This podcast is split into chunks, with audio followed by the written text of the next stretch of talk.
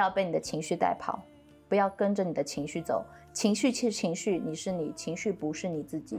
情绪对你非常重要，但它不是你。你要从情绪当中抽离出来，去看这个情绪。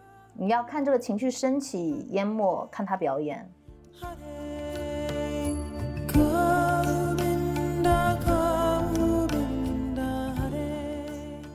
我觉得啊，这个城市好漂亮。我像以前，我一定会很努力的拍照，做一些记录。我现在不，我觉得我的感受才是最重要的。我不想一直不断的去变化我的环境。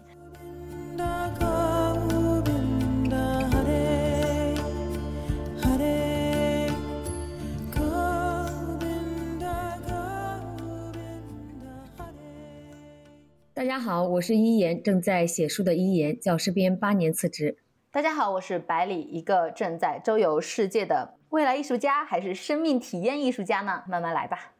经百里一言，找寻真实自我，听墙里墙外，纵享自由人生。哎呀，我刚刚听百里的标签都变了，这是出去闭关一个月，有什么新的思考和发现吗？太多新的思考和发现了，但是你们知道吗，朋友们？我打开了文档，我说一言一个月我们都没聊了，你有什么想跟我说的吗？请你做个文档。结果我打开这个文档，我感觉到哇，好敷衍啊，才六个问题，一个月没有见我，你就只给我六个问题吗？而且感觉就是很敷衍的问题，因为我觉得。是可以深挖的呀，并不是说要一下子弄那么细。比如说第五个、第六个，我就可以问出来很多的问题。不，你不爱我，因为我觉得很多事情一个个的拎出来就没有了那种即兴表达的感觉。我在跟你来感性的，你不要给我上理性的好不好？好烦啊！我都那么的想念你，你应该直接告诉我你想我了。那先来说一说到底有多想念我吧。Long time no see, I miss you very much。好吧，好吧，那我想问问百里，一开始为什么会选择去越南？都找不回路的感觉了。我们上一次录还是断舍离呢，朋友们。为什么去越南？说句实在话了，我这次去越南，其实首先这个越南这个国家我是没有去过的嘛。你说很有兴趣吗？也还好吧，就那样吧。但是确实没有去过，所以还是有兴趣的。当时我也没有做攻略。我之前很早的时候有一个朋友，他跟我说越南有一个瑜伽课嘛，瑜伽教练培训的那种 TTC 课程。他们那个教练培训的系统呢，叫做希瓦南达瑜伽培训系统，是非常古老的印度的一个古老的传承流派。是我六七年前吧，在印度过瑜伽假期体验的那个状态。我当时是这样的一种趋势，因为我觉得我还是非常迷茫。我记得六七年前我去了印度之后，我回来我就切身的投入到绘画的怀抱当中，说我要做一个周游世界的画家，然后我就去疯狂的画画去了。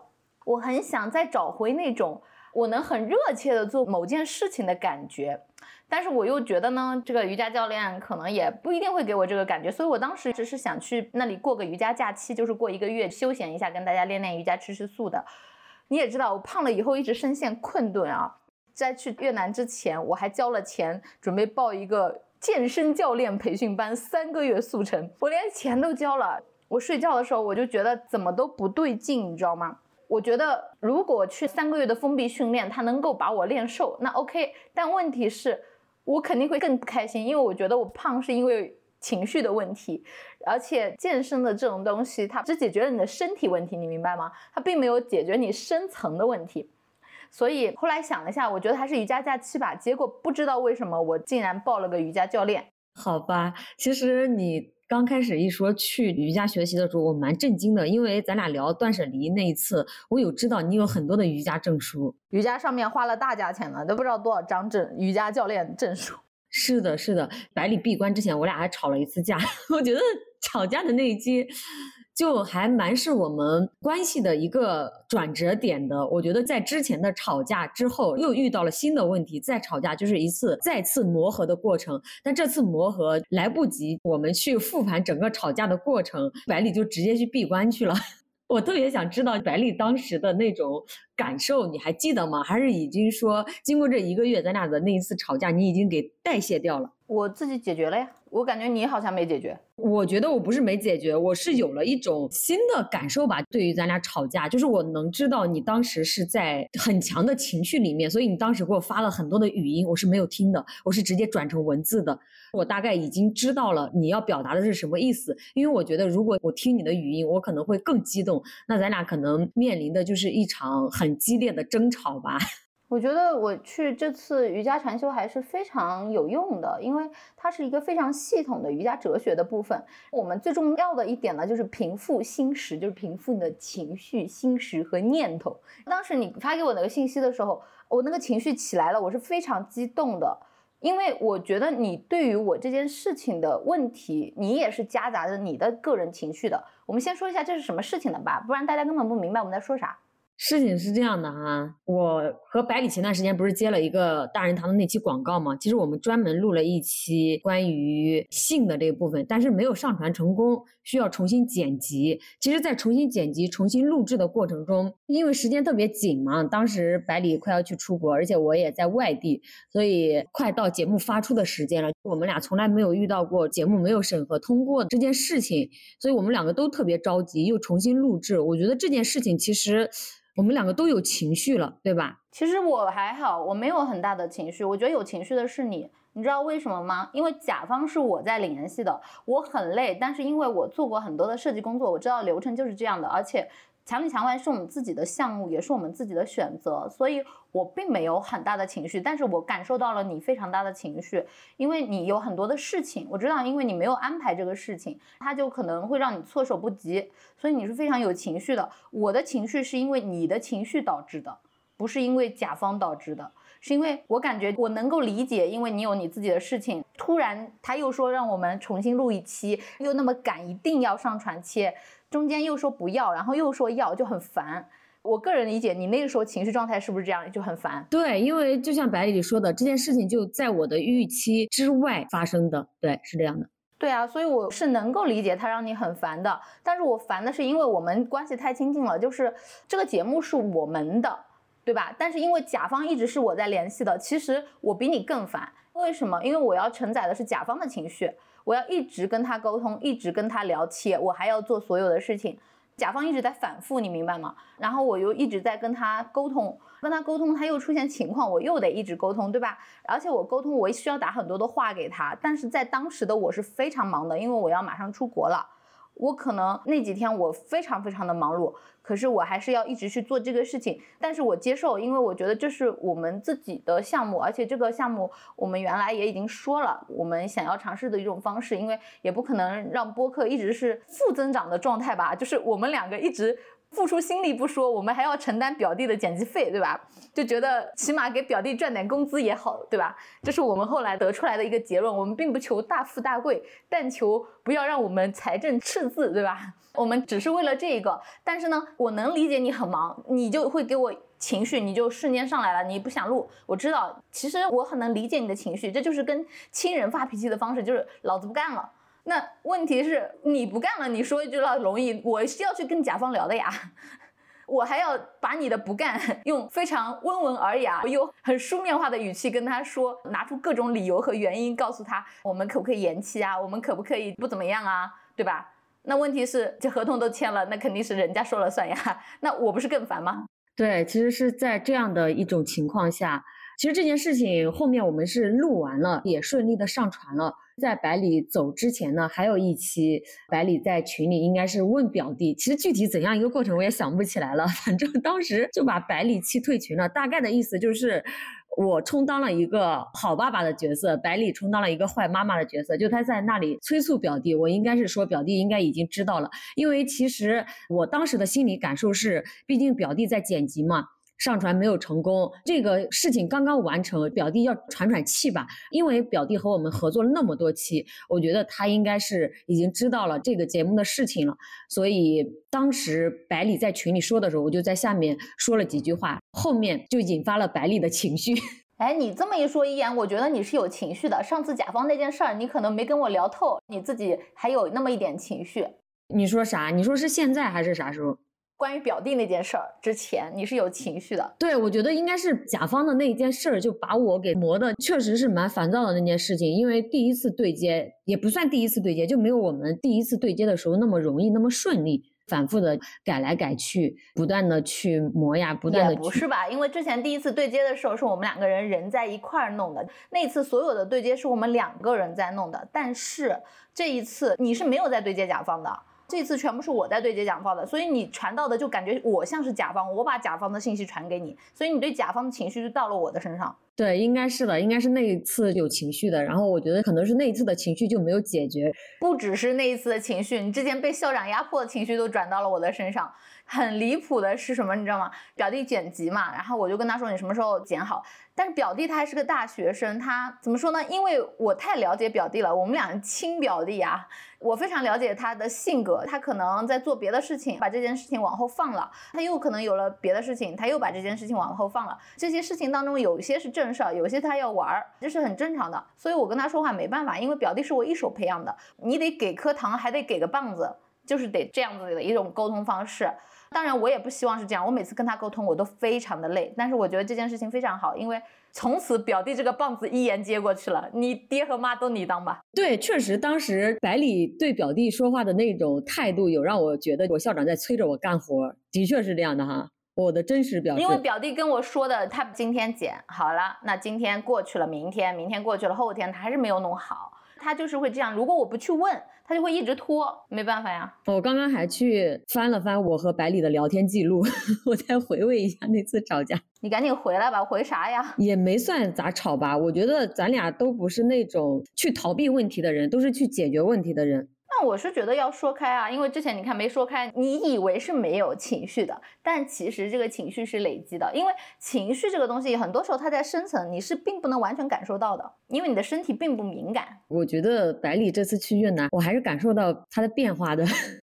非常强烈的变化。其实我很早的时候我就学瑜伽嘛，我有很多瑜伽的教练证书。但是我其实那个时候我是非常不能理解那些瑜伽哲学，因为我没有系统的、很深层的学。就比如说他说要身心灵的合一，我是听不懂的。我知道你要找一个平衡，但其实我这次是非常深刻的理解到了什么叫做身心灵的合一。在西万南达的那个系统里面，他的瑜伽没有很多一定要让你变瘦啊，很强迫你去锻炼的那种状态，但是它会让你首先身体放松，最重要的是心灵放松，你的心放松，还有你灵的层面，就你的一些情绪啊、负面的东西这些放下来。他要的是你这三者都进入到舒服的状态。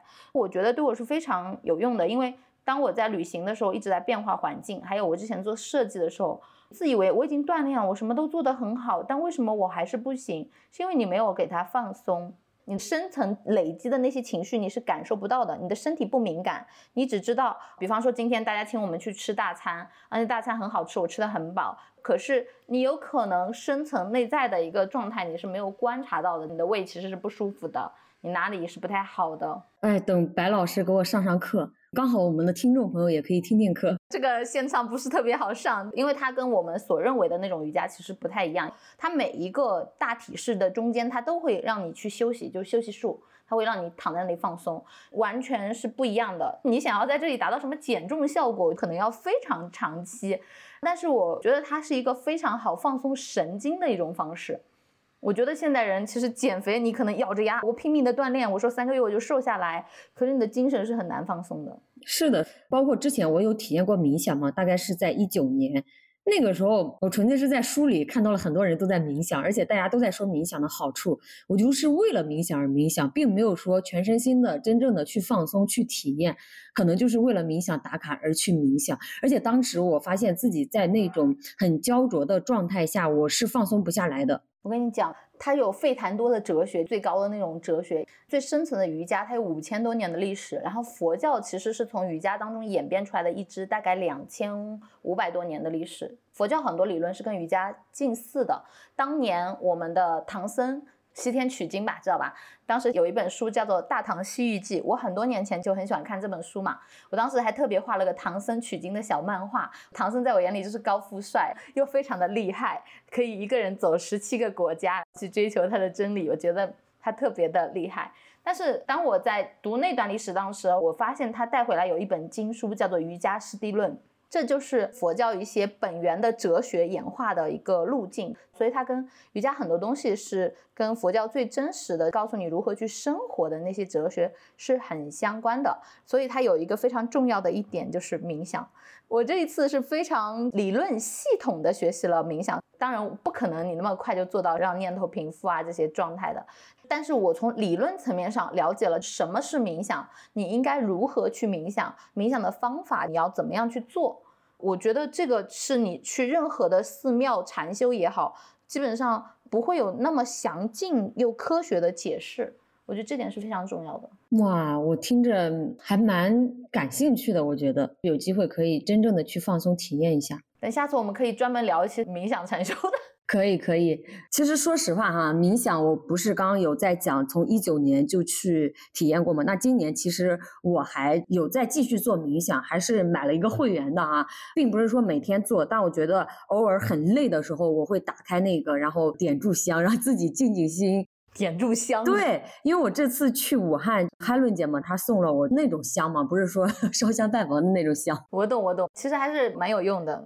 是的，是的，我点完之后就觉得一下子内心能安静下来。我有在觉得今年的冥想和我一九年刚接触的时候是完全不一样的感受，真的。那我们真的要找时间好好的聊一下了，我觉得可以互相学习一下。是的，白老师，我也不能让你一个人在那里冥想，我们可以共修。刚刚百里有说到共修，我来讲一讲。其实墙里墙外一直是我和百里商量着做的，包括每一期的标题呀、以及内容呀、选题呀，都是我们两个完全商量着来。那其实这一个月吧，没有了百里的商量，我会觉得就好像突然哦，我自己了，没有一个人跟你商量这件事情，我就会发现。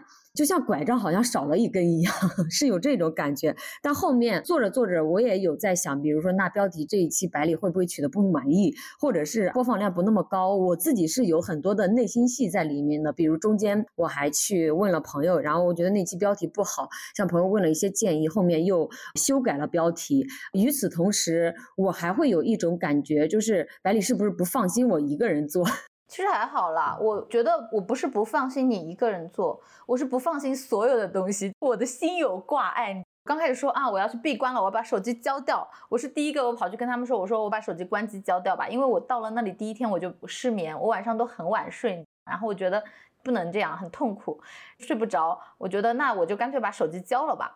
我不是对你不放心，我是对所有东西有牵挂，因为我在那里修着修着，他们就会想说他们有那种员工制度，就是我可以留下来。因为那些修行的人，他就可以留下来，他可能一生就奉献给他了。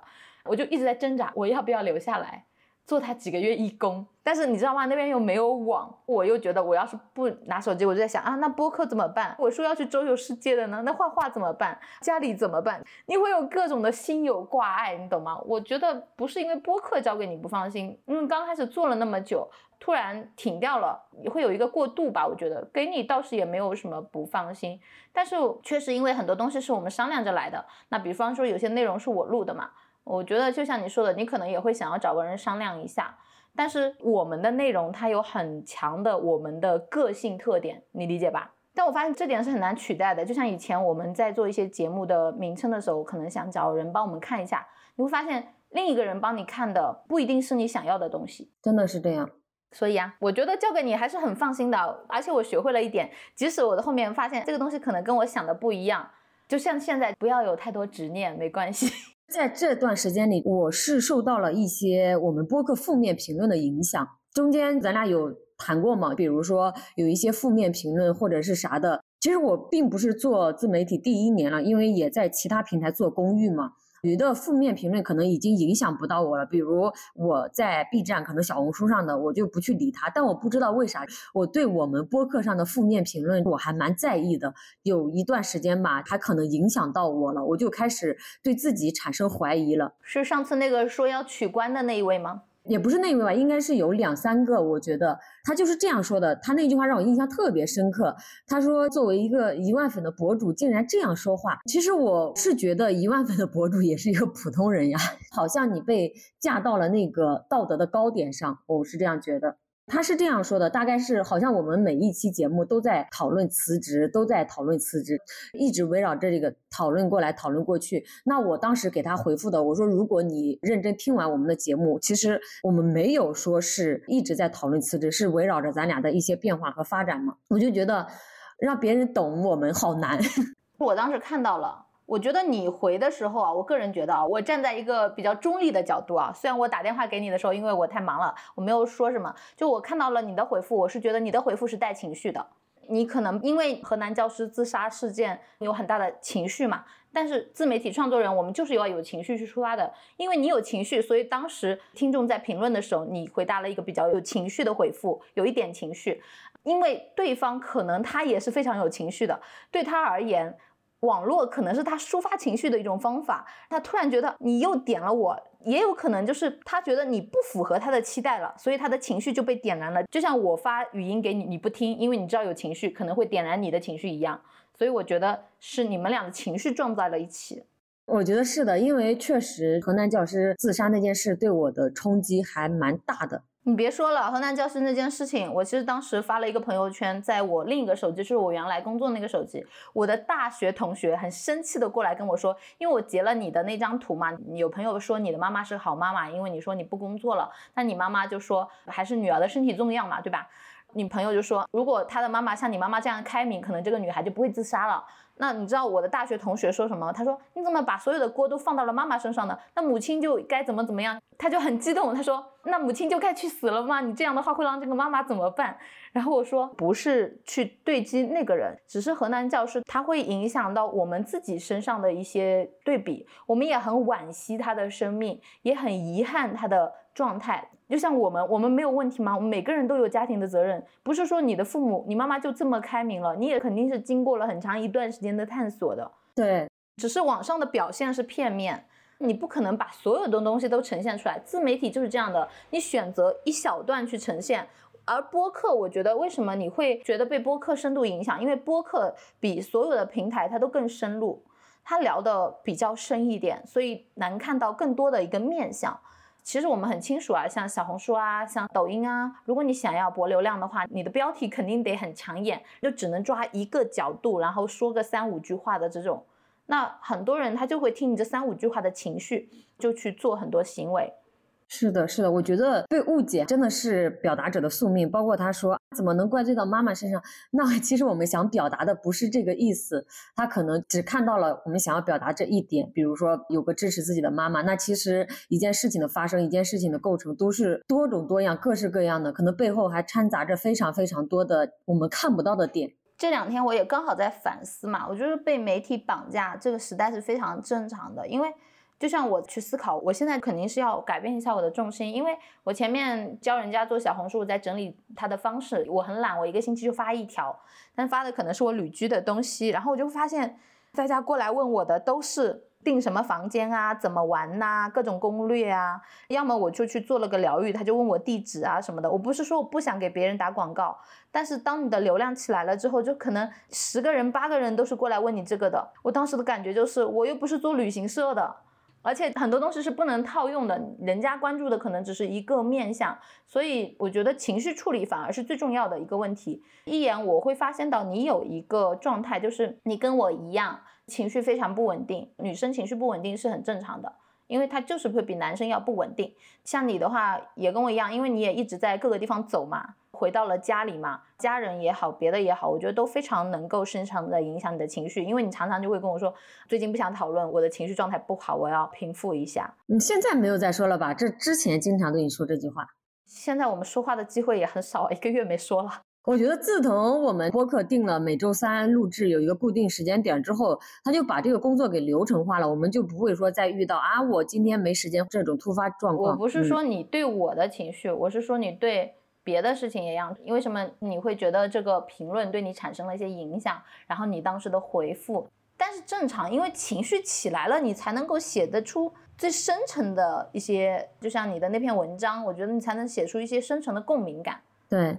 但是写完了之后，你要回归到那个状态，很多时候我们会直接就把那个情绪又带出来了。是的，别人就直接躺枪了嘛。其实我想说，创作者是非常需要情绪的，尤其是写东西的时候，如果情绪来的时候，我写作的欲望就非常强烈；如果情绪很平的时候，我就觉得我写不出来东西来。不知道百里有没有这种感觉？我是非常有这种感觉，但是我在这一个月当中，我学到最有用的一句话，今天跟你内化的是：不要被你的情绪带跑，不要跟着你的情绪走。情绪是情绪，你是你，情绪不是你自己。情绪对你非常重要，但它不是你。你要从情绪当中抽离出来，去看这个情绪。你要看这个情绪升起、淹没，看它表演。我觉得就是很少有人能够从情绪中抽离出来。就如果不去修炼，不去做一些练习的话，不去做一些觉知，我会觉得我们大多数人都会被情绪牵着走，而且会很容易陷入情绪里面。佛教说人生八苦。你知道吧？哪八苦？生苦、老苦、病苦、死苦。生老病死苦，四苦了，对吧？爱别离苦、怨憎会苦、求不得苦，都能理解，对吧？五阴炽盛苦，你可能那个不调和，对吧？这些都会让你困顿。但是我们的人生就是困于这些情绪当中的。为什么他们要修炼？其实我说，我也是这次瑜伽哲学学的。最大的一点就是你去是很不容易从情绪当中抽离，没有错。就像我，我当时听这些东西的时候，我就在想，谁能够做得到啊？怎么可能呢？对吧？可是你有没有发现，当你被情绪控制的时候，你也很苦啊。当你那个情绪起来的时候，瑜伽哲学里面有一段瑜伽的经典《博家梵歌》嘛，《博家梵歌》里面有说到一段，当一个人他可能要去打仗了，然后他看到对面的站的全都是他的父老乡亲、亲朋好友的时候，他要去杀掉他们的时候。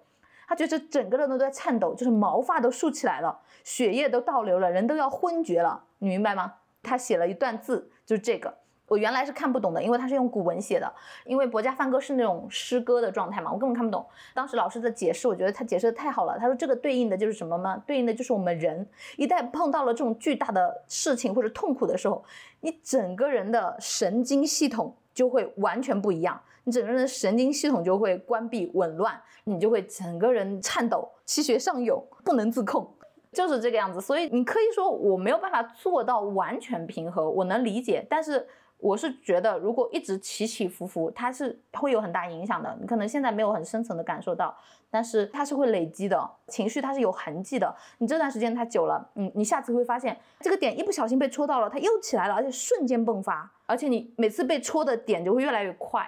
我有过这种感觉，是因为这个情绪没有解决，我觉得没有流通掉，没有释放掉吧，或者可以说，就像你说的，人很难去控制情绪嘛，但是要有意识，你要意识到是这个情绪在作怪了。我们可能毛发竖起来了，但是你要意识到，哇，是情绪在作怪，它不是你，你会好一点。就是分清情绪和事实，就离欲心嘛，你要离出来，这也是冥想当中的，他冥想的念头教的最多的一点就是。你要看着这个念头起，但这个念头不是你，你允许这个念头来到你的身上，但是你要从这个念头抽离出来。就是他们每天练，每天冥想，每天练，就是练这个。就像你说的，因为我们是普通人，我们觉得怎么可能做得到呢？但是如果你真的很受这个情绪所苦，你觉得很痛苦的时候，你可能就会想去做了。在这里，我特别想问问百里，你在越南的那一个月，你每天的行程，每天在干嘛？你可以跟我们分享一下吗？比如说早上需要几点起床，然后这一天的行程都是怎么样的？亲爱的们，我每天五点半起床，六点钟参与冥想、唱诵，还有听哲学。这样结束七点半，七点半之后它会有半个小时，你可以选择喝点粥或者不喝。八点钟开始上瑜伽的体式锻炼课，上两个小时，上到十点钟。十点钟 吃饭，这是每天的正餐。啊，十点钟吃完，我要去做一个小时的卡玛瑜伽，也就是奉爱瑜伽。奉爱瑜伽，我的任务是什么呢？我的任务是个园丁，也就是个 garden，我要去打扫。山路每天去扫山路，扫满一个小时。十点四十五，我们一吃完饭就去扫山路，扫到了十一点四十五。我打断一下，扫山路是你自己吗？有好几个人，我们一起扫。因为这个山很大，我们根本扫不完，而且扫完了它的叶子又落下来了，就每周重复扫扫扫，大概扫一个小时，一个小时十二点钟。十二点钟开始正课，也就是主课。什么主课？就是我刚刚讲的第一节课《博家梵歌》，就刚刚讲的那些诗歌的道理。好，上完一点钟，一点钟他会休息一下。一点钟中间原本是休息一个小时的，但有时候他会过来上一些工作坊。什么工作坊呢？头倒立，就教你做那个头倒立，十五分钟。好嘞，两点钟最重要，我最喜欢的课——瑜伽哲学，教你冥想啊，教你的一些瑜伽哲理的东西啊。但这种课你知道有多困吗？十二点上一堂，一点钟上一节，而且一点钟那节是一个半小时的。我要在最困的打扫完山路的时候，但是他们是说中午是阳气最盛的时候，太阳的能量最强，所以 要去上这种课，是不是很离谱？为了避免在两节课之间睡觉，所以我每次一点钟他一上完，我去交作业，一交完作业我就飞快的跑山路跑回我住的地方，然后定个闹钟，定到一点四十五开始睡个二三十分钟，回来上第二节课，不然第二节课我妥妥的脑袋就掉地上，太困了，因为很累，我们那个扫山路很累嘛，是比较累的凤爱卡玛瑜伽了。然后那个老师上第二节哲学课，上完正常的是三点半。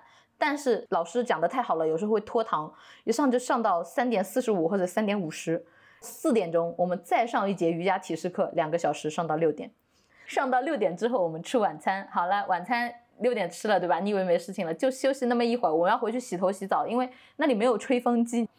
结束之后七点半开始冥想唱诵，九点结束，好了，我要飞快的跑回房间整理呀，收拾一下，好了，就十点十一点了。每天我的室友都说，他躺在床上感觉像被折磨了一天的打工人，是不是比打工还辛苦？我的天，完全没有任何给你放松，他就是占满你所有的时间。所以我跟你说，我没有心力跟你去说，我有很多的话题想跟你聊，其实中间真的有很强的心灵感受想和你分享，但根本没有劲儿，太累了。刚开始还说播客的时候，我第一个星期就这么累，我就想说，刚开始我就去了这么忙，我的感觉是我就没有办法去顾及播客了。我不是不放心你，而是我会觉得，因为我不能把我们两个人的事情全部扔给你嘛。虽然你是很快乐的去接了，可是我总觉得我应该出点力，所以我才去催表弟。然后我就催表弟，你竟然跑过来，这个漆是我做的，你不要管。当时的想法就是什么狗咬吕洞宾，不识好人心。哎呀，气得我半死！我在这么累的情况下，我还不忘记这个部分。后来我想，算了，这可能就是为了让我忘记他。然后我就当天决定把手机给上交了，卸载，卸载微信。原来不能上交，因为我是外国人嘛，而且我的语言不好。那个翻译老师要一直联系我，那我说那我把微信卸载了，你用 Facebook 联系我吧。你想玩手机，你也没有多少时间玩，除非你把晚上在那里玩。但是呢，在这一个月之间，我们看了两次、两次、三次日出，什么意思？如果你要看日出，你就不能五点半起床，你要四点半起床。他们日出是几点？五点钟要走啊，所以我要四点半起床啊，五点半坐着车到山顶啊，然后我们再爬进去看那个日出冥想啊。你们这个行程，我觉得就像上学一样，好像比上学安排的还要满。对它比上学满多了，我中间实在受不了了。我第一个星期我是觉得哦，他解答了好多疑惑，我很兴奋，我觉得好棒。第二个星期就好累啊，卡玛瑜伽做的我累的不行，因为中午真的好困啊，你知道吗？而且最过分的是，我们每个人都是不一样的卡玛瑜伽，别人都可以去睡觉了，我还得打扫，而且我困的不行。就很累。当你发现你跟别人不一样的时候，你会生出一些不一样的心思来，这个才是最关键。因为我们这一段时间我一直在观察自己嘛。当我开始扫地的时候，我发现我困得不行了。可是人家都可以去睡觉，我不能睡的时候，我就开始对这个卡玛瑜伽很不虔诚，觉得这个念头啊就翻江倒海，就是为什么我要去做这个事情呢？就会这样。到了第三个星期开始不行了，觉得啊不行，我要玩一下手机，然后就开始玩手机。第四个星期不行，我又要回来了。我觉得这个老师讲的还是很好，我要回来，可是有点回不来。说到这个玩手机哈，因为我们现在很多人都是手机不离手的，包括我哈，我是一直有个习惯，比如我在写文章或者是在看书的时候，我一定是把手机放到一边，我手机大部分情况下都处在一个静音的状态，因为谁联系我，那可能晚一会儿回也没有什么，我一般就不想被太多的信息给充斥干扰着。但我觉得可能很多人是。做不到像我这样的吧？我现在做不到的就是睡前玩手机。我特别想把睡前玩手机这个给戒掉。我发现睡前真的很容易玩手机，你会觉得你忙了一天了，你好想放松一下，你又不知道怎么放松，然后你就手机就来了。我还在这里想请教百里呢，睡前玩手机，你们如果不让玩的时候，你是怎么睡着的？我跟你讲，我发现了，他说最好的身体状态就是你躺床上，其实你想睡你就能睡。但是我们现在是做不了了，因为手机它首先分泌出的那个光，它会刺激你，减少褪黑素的分泌。第二，它很多兴奋的内容，它会调动你的神经，让你没有办法睡。其实最最好的一个方法就是你把手机直接放出去，或者是关机，越发睡前越不开。当时因为我是没有办法上交手机，第一个星期我是做的最好的。我是怎么做？晚上对吧？你把微信卸了，你把你想看的所有东西都没有了。早上再下回来，因为要用，你知道吗？他们要联系你，因为晚上是最容易玩的，而且一玩就不知道多久了。的确是这样。还有一个就是你很容易被媒体绑架，就像你其实已经很好了，因为你平时不想被干扰，可是你还是想放松一下，有时候就是想看看外面的世界，就挺难的。我现在是不仅睡前，我早起还会哈。我之前早上的时间不可能是会玩手机的，我一定起来去干自己的事情。但最近冬天不是特别冷吗？我现在不是在老家吗？我可能在六点醒来，然后我要玩一个小时的手机。最近我就在这个方面上，每天起来的时候，我又在床上玩了一个小时的手机，就特别的自责。其实我当时问老师一个问题啊。他会说，因为现在很多信息其实都不是你想要的。你上网可能原来的打算可能是想要去找一些讯息，你要工作，对吧？你想要获得更多的知识，可是，一不小心有太多娱乐的东西就分散了你的注意力，导致你发现我一个小时过去了，我又没有在做我的事情，可是我好像很快乐，但是我结束之后我又不快乐，因为媒体很容易调动你的情绪，你的情绪就很快的升起。当你离开这个媒体的时候，发现，哎，我又回到现实生活了。从这个幻象当中回来了，又不快乐了，因为它已经把你的情绪给升起来了，它让你快乐了。你只要从快乐掉下来，你就是悲伤，你就是不快乐。这就是我说的无感，还有人生八苦嘛，一样的。只是我们原来的人生八苦，你要经历很多，比方说生老病死啊，还有家庭的纷争啊才行。但是现在，因为我们有了手机，我们每一天都在经历情绪八苦，每一天就是哇，别人的故事好惨啊，我哭一哭；哇，那个好好笑啊，我笑一笑。你的神经就像坐过山车一样的情绪就起落起落，每天都这样。是的，就是被各种的信息呀充斥着，情绪经历各种跌宕起伏。那百里，我想知道你这一个月觉得自己最大的变化是什么？假如说一个最大的变化，你觉得是哪一个？说实话，我这一个月其实每天都有念头，但是我又忙到连记录我念头的时间都没有。我就觉得我好像进步了很多，但又好像。没有，我本来一直想在山上录一期的，但是一直没有找到这个时间啊。我不是一直跟你说嘛，我昨天下山了，我住到了山下的城市，那个大乐这个城市很漂亮。我发现我最大的改变就是我非常想要独处。以前是不喜欢独处，还是说不愿意独处呢？其实不，我本来就是独处的，因为我独居了十年呀。但是独处久了。你有巨大的空虚感，又有巨大的孤独感，对吧？所以当去年我开始去数字游民社区的时候，有各种不同的朋友。其实就像你现在，因为我在观察你啊，我没有很仔细的观察，但是因为我在观察我自己，然后我会联系嘛。因为我发现你也会去各个地方去看一些新的朋友嘛。其实我是觉得能量很容易被带起来的，刚开始是好的，但是多了久了就会很累。当我开始不断的去一些数字游民社区去见一些新的朋友的时候，因为你每天都有大量新鲜东西来到你的脑海。比如说我这一个月结束了，他们说那接着要去哪里？其实我整个月都在做选择题，我非常的艰难，留下来呢还是走？我不可能留在这里一辈子啊。那走的话，我走哪里去呢？那我要去哪里玩呢？因为我第一天对越南的胡志明的印象很不好。因为胡志明他是这样的，因为我们有很多越南的同学嘛，他们说越南很安全，但是你要开那个摩托车，你如果走在路上，你拿着手机就很容易被那个飞车党抢走。但是白天可能好一点，去河内会把你偷走。这个是越南的女孩子跟我说的，但是我不一定是正确啊，就聊嘛，就很好笑。然后我就觉得到了一个新的地方，你又要去找房子住，你明白吗？你找房子住要研究它的路线，而且它的钱也不一样，你要换钱，你要做好多好多的攻略，就很累。我发现我真的并不喜欢做那么多攻略。我到这个城市，我是想来体验这个城市的感觉，体验这个文化。我觉得这个是最重要的。但是你一到新的地方，是非常容易被环境带走的。那你就跟着你自己的心走。很难的，我跟你讲，因为就像你，你如果自己在家里，因为父母，你可能觉得他们跟不上你的文化水平，他们听不懂你，你可以不听父母的。但是到了外面啊，你又今天碰见了一个很有哲理的人，明天给了你一个啊又很好的选择，你整个人就会懵掉了。我发现选择障碍是很多人都有的。你以为你有了自由，因为你认不清楚自己的心，你就会一直被各种的，好像看似包装很精美的选择给带走。今天我可以带你去皇宫，明天我可以带你去爬山，好像都很好。可是你没有了跟自己相处的时间。是的，是的。所以你接下来是怎样的一个行程？是选择回国内独处，还是说继续在外停留一段时间？你问我，我还真不知道。但是因为我今天在跟你录这期节目，你说要晚一点嘛，然后前一个小时我出去走了一下，我发现。我有一个非常大的变化，就是我少了很多的执念。我发现，如果我做不了选择的时候，我就问我自己累不累。就像昨天我订的那个房间，我订了三天，网上订是有折扣的。如果我再换一个软件，我那个折扣可能还能打，因为订的是没窗的房间。但是我看了没窗很压抑，我不想要空气不流通，那我就想要个有窗户的。有窗户他就给你坐地起价，而且他让你不能用网上的折扣。其实如果我再久一点，我再换个软件，我可能还能操作一下。但是我觉得很累，搞来搞去也就三天，差来差去可能也就一百块钱。我想想算了，加吧，我就住了。我以前不会的，我以前一定是要解决这个问题的。我现在不，我觉得很累，他在浪费我的精力。而且我今天出去的时候，我觉得啊，这个城市好漂亮。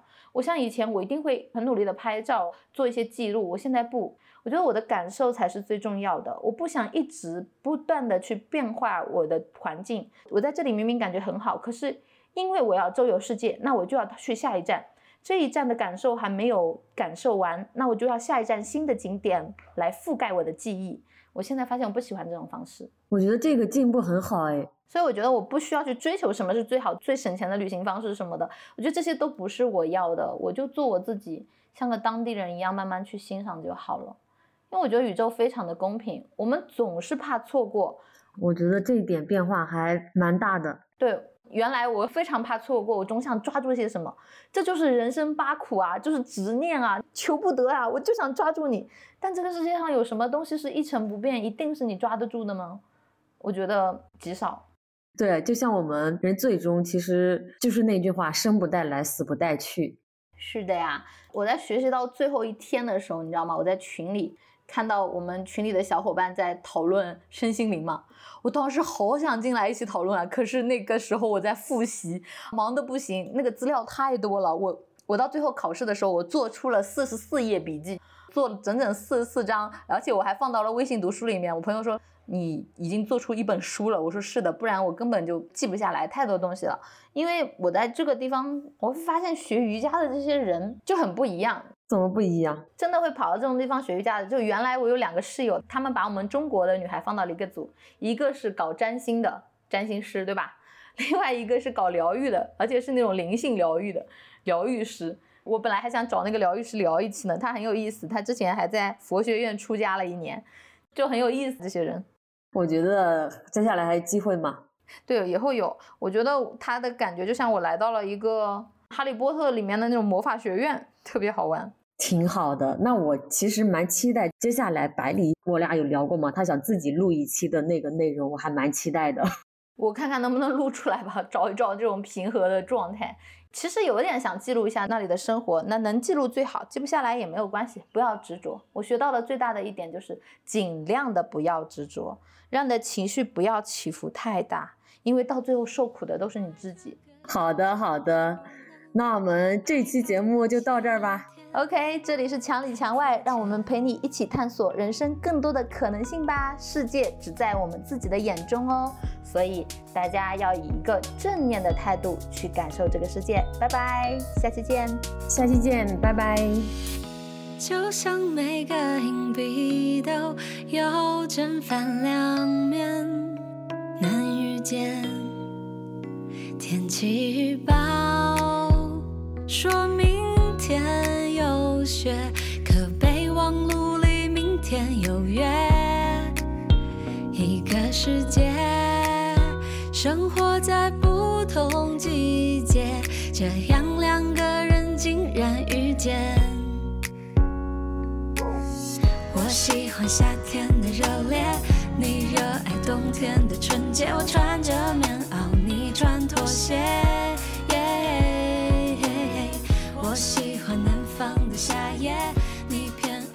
方的风月，春夏秋冬流转时间。